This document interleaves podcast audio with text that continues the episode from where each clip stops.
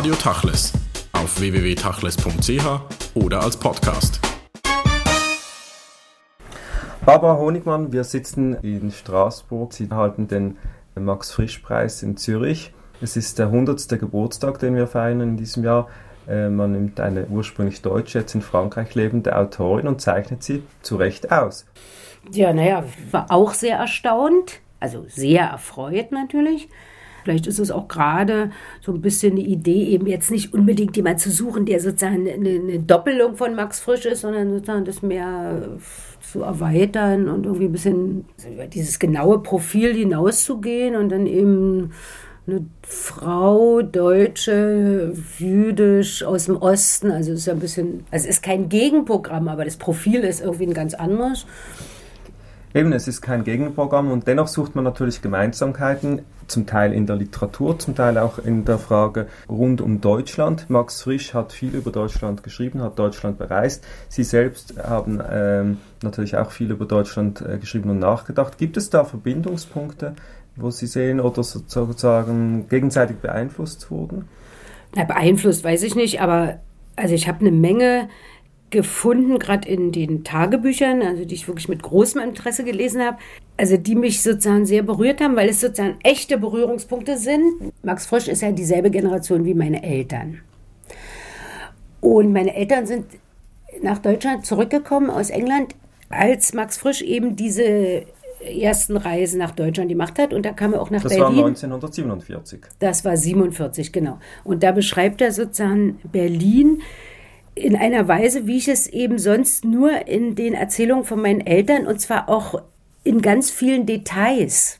Und das hat mich unheimlich berührt, weil es für mich immer nur so eine Familiensaga war, also der Schwarzmarkt und die Russen und die Möwe. Also darüber spreche ich auch in meiner Rede, weil es mich einfach umgehauen hat, weil da gab es eben so, eine, so einen Künstlerclub, die Möwe, die von den Russen sozusagen gegründet wurde, war noch so irgendeines eines der seltenen äh, Häuser, die da stehen geblieben sind, noch so ein altes Stadtpalais. Und das haben die Russen requiriert und als Club der Künstler den Künstlern übergeben und haben es dann die Möwe genannt nach Tschechow. Und den Ort kenne ich sehr gut, den beschreibt ihm frisch auch. Und ja, also da gibt es sozusagen Berührungspunkte, die jetzt nicht aus einer persönlichen Berührung stammen, sondern aus sozusagen einer vorzeitlichen, fast, ähm, also ich kann nicht sagen metaphysischen, aber eben die äh, in der Zeit meiner Eltern stattgefunden hat, aber die mir sozusagen durch Erzählung überliefert worden ist und mir sehr nahe ist.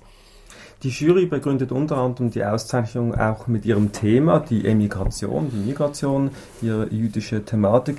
Emigration, was bedeutet das für Sie selbst? Sie haben mal geschrieben, Ihre Heimat ist die Sprache. Wohin sind Sie emigriert? Von wo? Naja, ich würde, also ich bin aus, aus Berlin dann weg, wie so viele. Ja, der technische Begriff ist vielleicht Emigration, aber ich sage es nicht so gerne, weil man bei Emigration dann doch mehr an Leute denkt, die wirklich geflohen sind, was in was nicht zutrifft, sondern man hatte einfach irgendwie keine Lust mehr da zu bleiben. Und insofern hat man, haben wir uns dann irgendwie einen neuen Ort in Europa gesucht. Ne? Aber es, sind schon, äh, ist schon eine Biografie mit vielen äh, herausfordernden Brüchen. Sie beschreiben das, das stimmt, auch in der ja. Literatur. Mhm. Also zum einen Sie sind im Osten aufgewachsen von Berlin, man hört das auch noch. Mhm. Äh, sie sind in den Westen gegangen, sind dann nach Frankreich gegangen, haben auf einmal Judentum entdeckt, etwas, was mhm. sie wahrscheinlich nicht groß kannten davor mhm. im Kommunismus. Ähm, das ist doch schon eine sehr emigrationsbelastet. Naja, schon richtig. Ja, es sind einfach so Lebenswendungen, sagen wir mal. Aber ich meine, das zum Beispiel mit dem Judentum, das kam auch nicht auf einmal. Das ist irgendwie langsam gewachsen, aber ist schon, ist schon richtig, dass äh, nicht alle assimilierten Juden sozusagen so konsequent dann irgendwie sich dem wieder zugewendet haben, sagen wir mal so. Sie meinen eigentlich, Sie wurden nicht physisch bedroht, mussten nicht flüchten. Ja, nicht. Und dennoch äh, ja. gibt es ein Element, das immer wieder zum Vorschein kommt, das Schweigen Ihrer Eltern. Das heißt, Sie mussten sich eigentlich Ihre eigene Biografie erschreiben. Ähm, Ja, für meine Eltern, also sie waren beide Juden, die sind die Generation von Max Frisch, also so Anfang des Jahrhunderts, und die haben ihr Judentum irgendwie weggelegt, sagen wir mal, oder ist auch vergessen oder das war ihnen marginal und die haben sich eben wie so viele andere in der Zeit äh, irgendwie diesem etwas miefigen, spießigen, bürgerlich, dieser bürgerlichen Welt entzogen, die eben auch die jüdische war. Mhm. Äh, mit einer Wendung zum Kommunismus und da ging das dann irgendwie auf, auf dem Weg dabei so verloren.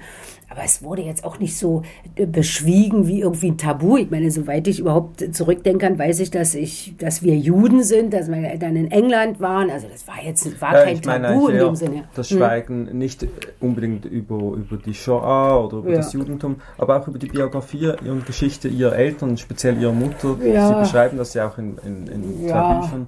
Also das haben Sie sich eigentlich als Literatin zurückerobert? Äh, ja, vielleicht, ja, ja.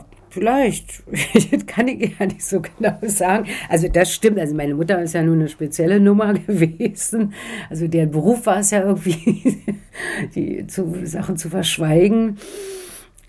Aber ich meine, auch das war irgendwie präsent und das eine sehr aufregende, interessante äh, Geschichte irgendwie war, ja, vielleicht musste ich mir das erschreiben oder wollte es mir erschreiben oder fand es einfach interessant, darüber zu schreiben. Gut, ich meine, Sie sagen, eine, Ihre Mutter war eine spezielle Figur. Ist auch viel literarischer Stoff in dieser Biografie eben, vorhanden. Eben, ja. Ihre Mutter war verheiratet mit einem äh, Agenten, Doppelagenten, ja, ja. einem Zionisten, glaube ich mhm, sogar, mhm, mhm, ähm, und einem Kommunisten mhm, wahrscheinlich. Mhm, mhm. Ähm, da liegt natürlich viel Stoff drin für ein Krimi.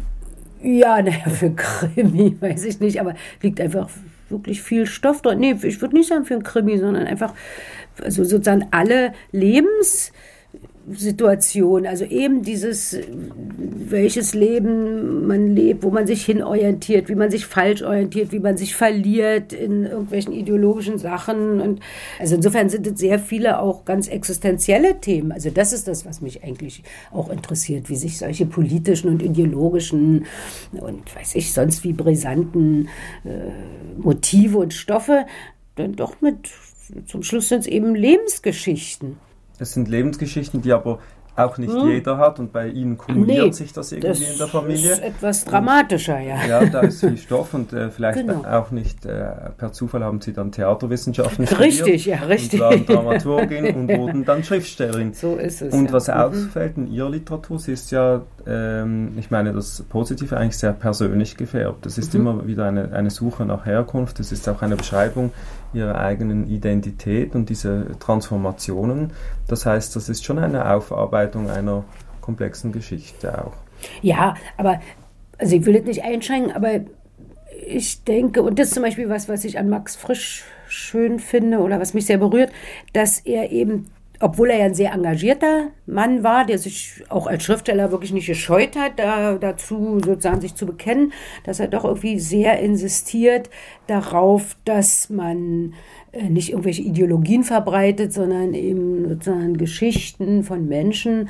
Äh, manche sind klein, manche sind groß, manche sind verwickelt, manche sind banal, beschreibt und sozusagen so nah wie möglich da herangeht, eben mit, mit dieser existenziellen Ebene meine. Und dass ich sozusagen meine Geschichte irgendwie erzähle oder meine Familiengeschichte erzähle oder meine Herkunftsgeschichte erzähle, ist ja auch nicht, weil ich finde, das ist so besonders interessant jetzt irgendwie, weil ich mich wichtig machen will, sondern weil ich die einfach am besten kenne und vielleicht auch am besten durchschaue. Während aber Max Frisch oft die Literatur eigentlich ins Modell verlegt, er abstrahiert und bei Ihnen ist ja. es doch sehr viel persönlicher, greifbarer. Das stimmt, ja. Ich finde es manchmal auch bei Max Frisch fast ein bisschen schade. Also ich hätte mir manchmal gewünscht, sogar, dass er, also die, seine Romane so stiller und so ist natürlich perfekt, ja, also dieses mhm. Modellhafte. Aber gerade wenn ich so in den Tagebüchern und so lese, was er so übers Schreiben denkt und sagt, da finde ich manchmal, äh, dass er da selber hätte sogar noch weitergehen können und sollen und dass es eben manchmal zu modellhaft ist. Naja, es gibt eben Menschen, die haben da können es Und hat natürlich auch hm? mit der Zeit zu tun, in der er geschrieben hat. Ja. Äh, eben eine Generation zuvor, engagierter Autor, der versucht hat, wahrscheinlich auch aufgrund dessen, was er eben gesehen hat als Zeitzeuge, mit der Literatur aufzuarbeiten, die Menschen zu verändern. Das wollen Sie ja nicht. Sie haben nee, ja und ich bezweifle auch, dass das frisch wollte. Das, das glaube ich nicht. Mhm. Also er konnte sich dann oft nicht zurückhalten, seine Meinung abzugeben, aber gerade so eine Geschichte wie hier Der Mensch erscheint im Holozän, da ist, das ist die Geschichte von so einem ganz zurückgezogenen Mann, der da seine letzten Tage lebt und so ein bisschen bilanziert. Da geht er auch ganz weg von diesem Modell, äh, sozusagen ein Engagement jetzt im, im, im, vordergründigen Sinne. Es ist doch das ist eine ganz bildhafte Geschichte. Das finde ich eigentlich interessant an ihm, dass er das einerseits von sich behauptet und sich eben engagiert, indem er wirkliche, echte Projekte irgendwie gefördert hat oder befördert hat und so. Aber in seiner Literatur kann man das eigentlich nicht finden. Also man findet nichts Ideologisches oder irgendwelche Slogans oder irgendwas auch nur so politisch im Grunde genommen. Ja. ja. Oder eben antiideologisch, wenn man Andorra ja. nimmt, dass man genau. die Grundüberzeugung ja. eigentlich sieht, ja. äh, die er da vermittelt. Nun zurück zu Ihnen mhm. äh, und zurück vielleicht nach Deutschland. Ähm, äh, man kommt nicht umhin, gerade bei einer jüdischen Autorin äh, über Deutschland zu sprechen. Mhm. Sie sind von Deutschland weggegangen, äh, zuerst mal vom Osten in den Westen und dann letztlich eben nach Frankreich, wahrscheinlich auch aufgrund der Liebe. Aber mhm. dennoch sind Sie nicht mehr in Deutschland und schreiben mhm. hier in Frankreich. Warum? Äh, nee, mit Liebe hat das ehrlich gesagt überhaupt nichts zu tun. Denn ich kannte ja Frankreich gar nicht. Also wenn Sie Liebe zu Frankreich meinen. Nein, nein, nicht Ihren Mann. Nee, mein Mann ist ja auch aus Berlin. Nee, nee, wir sind ja. beide aus Berlin weg und äh, haben. Nee, nee, da ist nichts mit Liebe. Äh, also weder im, in dem einen noch in dem anderen Sinne, sondern. Also die Geschichte ist, ist, ist umgekehrt sozusagen also ich habe meinen Mann in, in Berlin, wir haben uns da kennengelernt, sozusagen in der jüdischen Gemeinde, wenn Sie so wollen, weil wir sozusagen jeder für sich diese gewisse Annäherung an unser Judentum irgendwie gesucht haben. Und dann hatten wir das Gefühl, also in Deutschland äh, ist es eigentlich alles viel zu belastet und zu konfliktreich und zu verklemmt und zu, also irgendwie zu schwierig. Und dann wäre es vielleicht besser, man würde wirklich ganz woanders hingehen, wo das alles ein bisschen entspannter ist oder wo es jedenfalls eine jüdische Gemeinde gibt, die sich nicht dauernd erklären muss. Und dann hat, haben wir eben von Straßburg gehört und dann sind wir, wenn Sie so wollen, hier mit dem Finger auf der Landkarte oder man hat uns eben erzählt, dass es eine sehr lebendige jüdische Stadt ist und dann haben wir uns dafür entschlossen, eben hierher zu kommen. Das ist auch eine Stadt mit einer florierenden jüdischen Gemeinde. Ich glaube, 20.000 Juden leben hier. Und dennoch, ähm, Sie haben mal geschrieben, Sie wollten nicht Ihr Judentum über Antisemitismus definieren oder wie soll. Das heißt, Ihr Judentum liegt nicht in Auschwitz oder in Jerusalem, so sondern es, Sie ja. wollen Judentum. Ja, so Und das ist, ist wahrscheinlich das, was Sie hier gefunden genau, haben. Genau, das haben wir hier wirklich gefunden. Also da ist man dann, also da kommt man hier voll auf seine Kosten. Ja. Mhm. Und da ist wirklich Straßburg, glaube ich, ein guter Ort. Es gibt hier sehr viele so informelle, kann man sagen, so Gruppen und und Kreise, wo eben wirklich gelernt wird, also wo das nicht nur so ein Ritual, äh, Zeremonial-Judentum ist. Heute ist die Tendenz in der jüdischen Welt, dass das Judentum ständig politisiert wird, mhm. es wird mhm. institutionalisiert, mhm. es wird auch ritualisiert, bei mhm. Chabad zum Beispiel. Ja, ja. Man tut Dinge, die man nicht mehr versteht. Und ja. hier in Frankreich gibt es eine große Tendenz, ich glaube nicht mal zurück, das war immer so des Lernens. Man versteht genau, die Dinge aus genau. dem Inhalt. Ja, genau. Naja, oder man versteht sie oder man versucht sie zu verstehen man versucht oder versucht sie irgendwie da dem Text nahe zu kommen. Genau. Und äh, interessant ist nämlich zum Beispiel auch äh, Chabad, die auf der ganzen Welt irgendwie sehr dominant sind. In Straßburg äh, können Sie die so mit der Lupe suchen. Ja? Also ja. die spielen hier praktisch keine Rolle. Nee, und dann, ich glaube, das hat ein bisschen auch was zu tun mit dem Einfluss von Levinas. Also da gibt es sozusagen also so der französische Philosoph, der Emmanuel Levinas, Emmanuel Levinas hat, ja. glaube ich, einen großen Impuls gegeben, hat sozusagen... Weil er auch aus den Quellen eigentlich seine Philosophie letzten Endes philosophiert ja, hat. Also ja. er war sehr quellenbewusst in Bezug auf jüdische äh, genau. Fragen und aus dem hat er seine... Und er hatte auch diese Talmud-Lektionen und überhaupt, glaube ja, ich, einfach seine diese... humanistische Ethik ja, kommt eigentlich ja, aus dem Judentum. Ja, ja, Also eben nicht dieses so ein, so ein biederes äh, Ritual, äh, Zeremonial, äh, Feiertagsjudentum, was einfach wirklich... Mhm. Also ich finde es langweilig. Es geht gar nicht um die Frage des Glaubens oder der Religiosität, sondern es geht um die Frage der Authentizität. Es geht wahrscheinlich um die Frage der Authentizität, ja, was immer das nun wirklich sein soll. Also aber jedenfalls nicht so ein leeres, einfach nicht so ein leeres, entleertes, keine äh, Folklore, äußerlich, ja. keine Folklore, mhm. keine, ja, genau, ja. Und genau das beschreiben Sie ja immer wieder in Ihren mhm. Büchern mit mhm. einer sehr äh, ironischen, oft selbstironischen Sprache. Äh, Sie schreiben eigentlich oder beschreiben ein selbst gelebtes Judentum, ein lebendiges Judentum.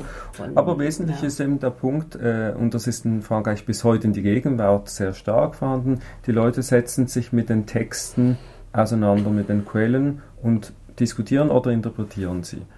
Ja, naja, es gibt halt noch dieses, ja, sozusagen dieses klassische Gemara-Studium. Also es gibt eben mehrere, also sowas wie so ein Betamidrash, wo die Männer sitzen und für Frauen fängt das jetzt auch langsam an. Mhm. Also es gibt jetzt noch nicht ein Betamidrash, aber es gibt eben so interessante Kurse. Also sagen wir mal so, wenn man es sucht, kann man es leicht finden.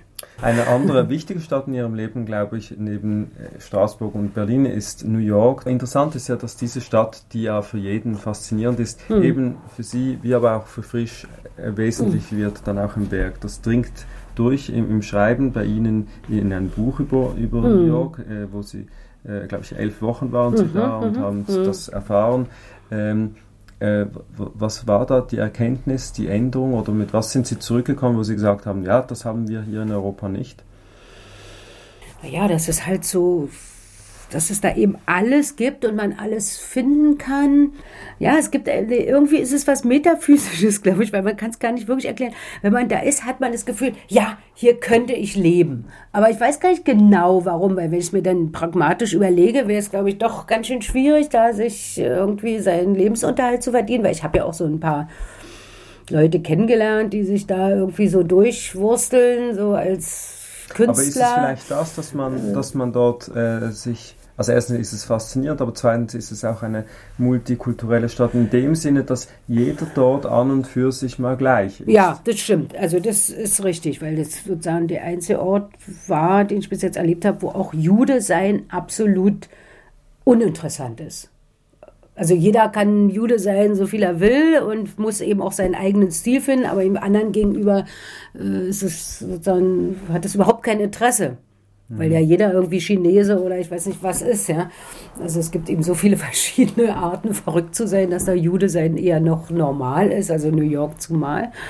Und das ist, glaube ich, eine Erfahrung, die man sonst nirgends machen kann, weil es ja immer so ein bisschen so, es gibt ja immer noch so ein bisschen so eine Spannung, wo auch immer, ach ja, Jude und so, und dann wissen die anderen nicht, wie sie das finden sollen, ob nur interessant oder, oder nicht, oder ja, also jedenfalls gibt es ja immer irgendwie so eine gewisse Verspannung und die gibt es eben dort nicht ich meine, New York ist ja die radikale Marktwirtschaft sozusagen. Sie ja. sind ja aufgewachsen im Osten, sozialisiert auch durch äh, eine ganz andere ähm, äh, Kultur oder ein anderes politisches System. Wie sehr haben Sie diese Einflüsse von damals noch in sich drin, wenn wir heute über Politik sprechen? Naja, ich habe die weniger bei der Politik als so im täglichen Leben, dass ich wirklich feststellen muss, dass Geld irgendwie keine Rolle spielt. Weil im Osten war es ja so, man hat zwar mehr oder weniger nichts verdient, aber man konnte auch nichts ausgeben und die Mieten waren, also das Wohnen war irgendwie geschenkt, dafür waren die Wohnungen dann auch im entsprechend schlechten Zustand, aber das hat uns eigentlich auch nicht so gestört.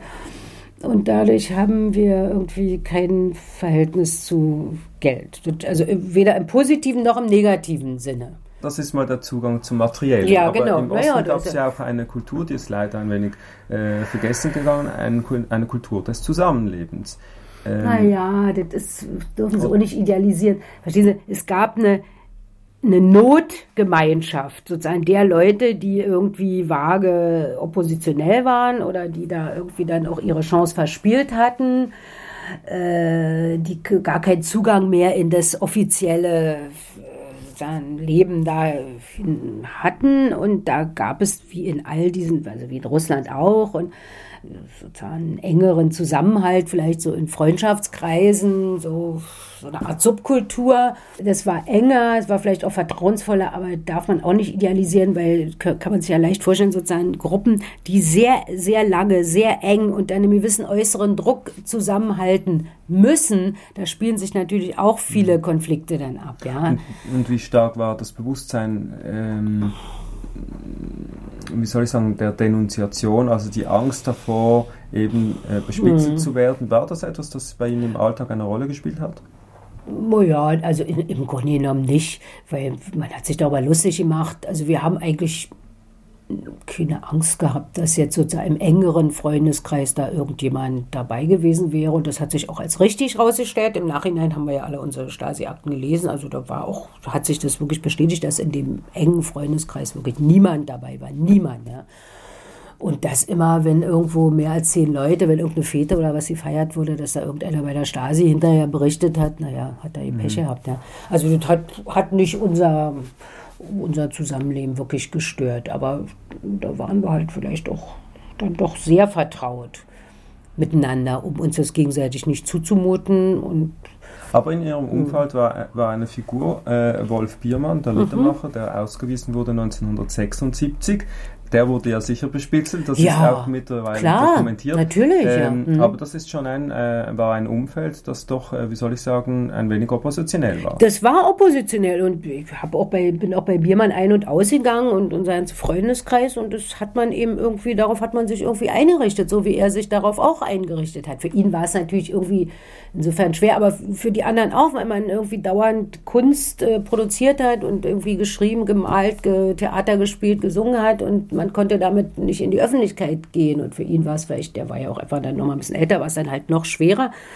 Aber man hatte dann irgendwie gelernt, damit zu leben. Und wir sind da, man, wissen, ehrlich gesagt, ich glaube, wie in allen Systemen, die sozusagen so einen totalitären Hang haben, das hängt wirklich auch sehr von einem selber ab, wie man sich dazu verhält und dass man nicht dauernd äh, vor Angst beschränkt, sondern man ging dahin und man hat geredet, was man zu reden hat und und, und, und äh, sozusagen, man konnte ja auch diesen engen Rahmen, glaube ich, immer noch ein, ein bisschen weiter rausschieben oder ihn wenigstens überhaupt ausnutzen. Also die, das ist eigentlich die interessantere Erfahrung, dass nämlich viel mehr Leute, wenn ich so sagen darf, den Schwanz eingeklemmt haben, bevor überhaupt irgendeine Gefahr am Horizont äh, erschienen ist und vor lauter Einschüchterung äh, schon erstmal immer nur geduckt gelebt also haben. Eine Art vorauseilender Gehorsam. Genau, voraus. Gegenüber. Voilà, genau. Was gibt es denn, das Sie vermissen von damals? Gibt es irgendetwas, wo Sie sagen, das wäre jetzt noch ja, ist schon richtig, sagen wir mal,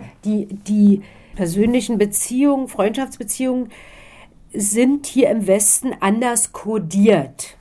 Und ich habe den Code noch nicht richtig geknackt. Ja, ich will jetzt nicht sagen, ich, be, ich, be, ich bedauere irgendwas oder ich vermisse das, aber da komme ich mir eben manchmal wirklich ein bisschen wie so ein Eingeborener vor, der dann plötzlich irgendwo in eine Großstadt versetzt wird. Ich weiß nicht genau, wie sich diese Freundschafts Geflechte und Beziehungen hier entwickeln und wie man das handhabt und was, was bedeutet. Was? Ich meine, ich bin ja ein sehr sozialer Mensch und komme auch gut aus mit fast allen Menschen, aber eben gerade so, wenn es, also was so in die freundschaftliche Ebene geht, da bin ich dann etwas hilflos. Sie sind ja dann in den Westen gegangen. Mhm. Da würde mich eben interessieren, was haben Sie dann neu erfahren in diesem Westen? Also was war es dann?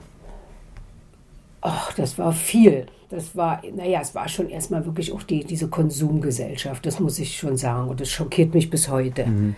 Und das stößt mich auch wirklich, also ich sage das ganz ehrlich, ja, und nicht, weil ich mir nicht auch manchmal was Schönes kaufe oder, also ich finde es auch manchmal schön, dass es überall Cafés gibt, zum Beispiel. Also im Osten konnte man nie irgendwo hingehen, einfach einen Kaffee trinken oder so, nach dem Theater noch und was. Und es ist einfach schön, zum Beispiel. Das finde ich nach wie vor schön, überall. Aber eben dieses, das, ich weiß noch, wie wir denn die ersten Male einkaufen gingen und wollten irgendwie Joghurt kaufen und da gab es halt 27.000 Sorten Joghurt und also mir wird schon, kriege ich schon Kopfschmerzen, wenn ich nur, wenn ich diese ganzen Marken alle sehe. Mhm. Also das also wirklich dieses nicht Übermaß an Ach, Konsum, furchtbar, ja. Wahnsinn. Und deswegen finde ich so gut, wenn man irgendwo in so ein Dorfmikro in der Schweiz geht und dann haben die nur drei Sorten, weil es eben so. Und also das finde ich fand ich von Anfang an schwierig, aber ich finde es trotzdem gut, dass man alles haben kann erstmal und nicht, äh, wenn man in der DDR konnte man kein Auto haben. Das ist eben wieder, das ist natürlich auffallend auf den ersten Blick, diese materielle Veränderung. Ja. Was war es denn in der Gesellschaft oder äh, die, die, die, naja, die wir sind, Kultur? Naja, wie gesagt, wir sind ja nun gleich sozusagen nach Frankreich, also fremde Sprache eine andere Kultur, weil die frankophone Welt ist ja doch auch nochmal eine andere Welt. Insofern haben wir auch oft immer nicht gewusst, was ist Westen und was ist Frankreich. Und dann war es noch eine fremde Sprache. Und das jüdische Milieu ist dann auch nochmal ein ganz anderes Milieu. Wir haben bis dahin sozusagen in so einer Bohème-Welt gelebt und äh, die jüdische Welt ist im Grunde genommen eine kleinbürgerliche Welt oder zumindest eine sehr bürgerliche. Die Leute sind im besten Falle sind Ärzte oder Rechtsanwälte oder haben irgendwie so ein Laboratorium oder sind äh, Lehrer oder so. Also es, sind alle so, also so eine Leute kannte ich früher nicht und da weiß ich jetzt nicht, ich kann sozusagen nicht dasselbe Milieu, also jetzt das Theatermilieu mit dem Theatermilieu vergleichen, sondern ich bin sozusagen von einem Bohème-Milieu in so ein Kleinbürgermilieu reingekommen, äh, was mich natürlich auch dann oft ein bisschen befremdet hat, äh, weil ich es einfach überhaupt nicht kannte. Aber zumindest eine Änderung war, dass Sie im Westen äh, eine Beziehung zum Judentum bekommen haben, was ja im Osten wahrscheinlich schwer möglich war. Naja, die Beziehung, die hatten wir ja schon und die haben wir dann sozusagen ausgebaut. so kann man das sagen. Beziehung, ja, die gelebte ja. Beziehung und dass man da auch viel Anregung bekommen hat. Naja, aber zum Beispiel das ist, war irgendwie schwierig zu schlucken, weil man ja irgendwie auch immer so ein bisschen die Vorstellung hatte, also Judentum, das ist so irgendwie Walter Benjamin und Scholem und das und Weise Lasker Schüler, also die, äh, ne? und dann kommen sie ja hin und dann, also verstehen Sie, mit allem Respekt, äh, ja, war es eben dann so ein sehr bürgerliches Milieu, wo also äh, es ist auch, ein, ist auch schon mal ein Kulturschock. Ne? Gut, es ist, ist halt immer sind also wahr. keine Walter Benjamin. Judentum ist ja nicht äh, die Schriften von Martin Buber, sondern es ist eben eine sehr gelebte äh, Kultur. Ja, und es ist die Gleichzeitigkeit von absoluter Provinzialität mit kosmopolitischem Gehabe sozusagen, ja, weil die, die Leute sind gleichzeitig unheimlich provinziell und haben gleichzeitig, sprechen sie alle drei Sprachen, haben Familie in Argentinien, Brasilien, äh, Amerika, Kanada, der Schweiz und Frankreich und gleichzeitig auch sozusagen, die Leute sind, also wenn sie lernen, sehr gelehrt in Sachen, also sagen wir mal talmudisch, rabbinisch, wo sozusagen jeder, wo auch Walter Benjamin wahrscheinlich ein Analphabet gewesen wäre und gleichzeitig sozusagen auf einem, was man so weltliche äh, Kultur nennt, äh, total unbeschlagen. Also das geht irgendwie alles ein bisschen schwer zusammen. Ja. Aber es geht. Es geht, ja, es geht.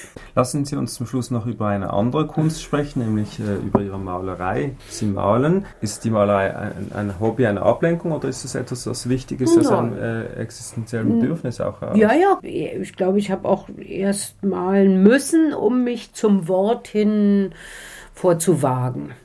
Mhm. Nein, nein, das ist schon, mhm. ist schon irgendwie ernst, ist vielleicht weniger professionell, einfach weil ich mit dem Schreiben, da habe ich einen Verlag und dann werde ich Bücher verkaufen, dann mache ich Lesungen, dann kriege ich Preise und so, das ist alles beim Malen irgendwie, habe ich mich, ich habe mich nicht durch, ich habe mich nicht durchgesetzt als Malerin und habe vielleicht auch zu wenig gearbeitet, mhm. aber es ist und das ist also interessant, was Sie sagen. Eben, Sie haben eine, diesen Literaturbetrieb, aber wo ist ja. der, eigentlich der, der, dieses existenziellen Fühlen größer der Kunst? Das ist dann beim Malen. Nee, ich meine, man hat ein starkes Bedürfnis, irgendwie äh, zu gestalten. Sagen wir mhm. mal so. Es gibt so einen Gestaltungswillen und es ist in Worten oder, in, oder im Bild. Beides ist sehr schwer.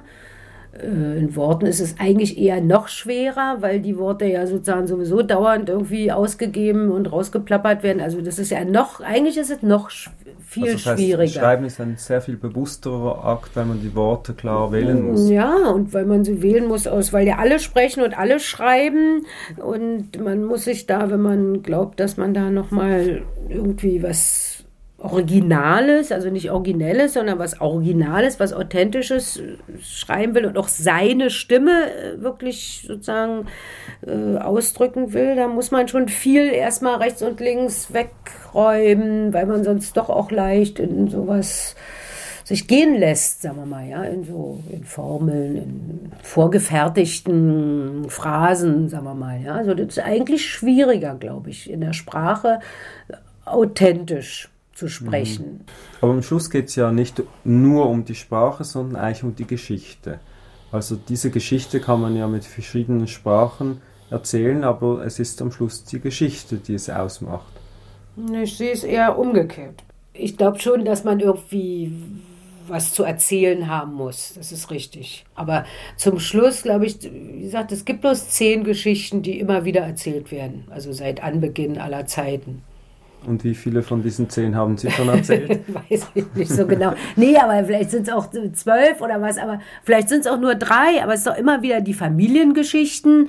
Es ist immer wieder, wie kommen Leute miteinander klar, die, die sich kennen, die, die zu nah sind, die zu weit sind.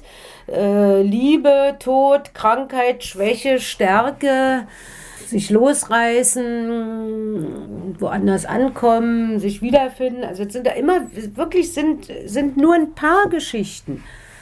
Die stehen schon, und die gibt es in allen Kulturen immer wieder. Das sieht man ja auch in den Märchen, die, diese Märchenmotive, das sind, das sind ja, da sind die ja auch alle. Und die gibt es von allen Völkern und Kulturen aller Zeiten, kommen immer wieder und selbst die Geschichten aus der Bibel, ja, die, die Sinnflut und, und, und die, die Bruderkonflikte. Das heißt eigentlich auch schon bei den Mythologien gibt es natürlich immer wieder die gleichen Geschichten. Das heißt aber eigentlich, diese Geschichten, diese äh, Stoffe müssen in jeder Generation neu genau, erzählt werden. So ist es, genau. Und, und deswegen, sehen Sie auch Ihre Aufgabe. Das glaube ich. Und, und dann geht es zum Schluss doch um die Sprache, wie man es erzählt. Wir haben über zwei Schriftsteller gesprochen, über Barbara Honigmann und aus aktuellem Anlass natürlich über Max Frisch. Ganz zum Schluss die Frage, welches ist das Buch von Max Frisch, das Sie am meisten geprägt hat? Ja, da ich ihn jetzt nochmal viel gelesen habe, eigentlich doch das erste Tagebuch. Also, also nicht die Literatur an und für sich, sondern diese Reise durch Deutschland. Ja, das hat mich jetzt sehr berührt nochmal. Also das hatte ich auch früher nicht gelesen. Und den Stiller und äh, Gantenbein und Montag und so, das habe ich ja alles gelesen und habe es jetzt auch nochmal wieder gelesen und hat mich auch beeindruckt. Interessant, dass Sie als Theaterwissenschaftlerin eigentlich nicht die Stücke nennen. Ja, irgendwie die The Theater ist mir nicht so. Nicht? Nee. Komischerweise, ja. Aber das, das hat sicher auch mit mir zu tun, weil mir das Theater überhaupt sehr weit weggerückt ist. Also das hat wahrscheinlich mehr mit mir zu tun als mit Max Frisch. Barbara Holmann, ja. vielen Dank für das Gespräch.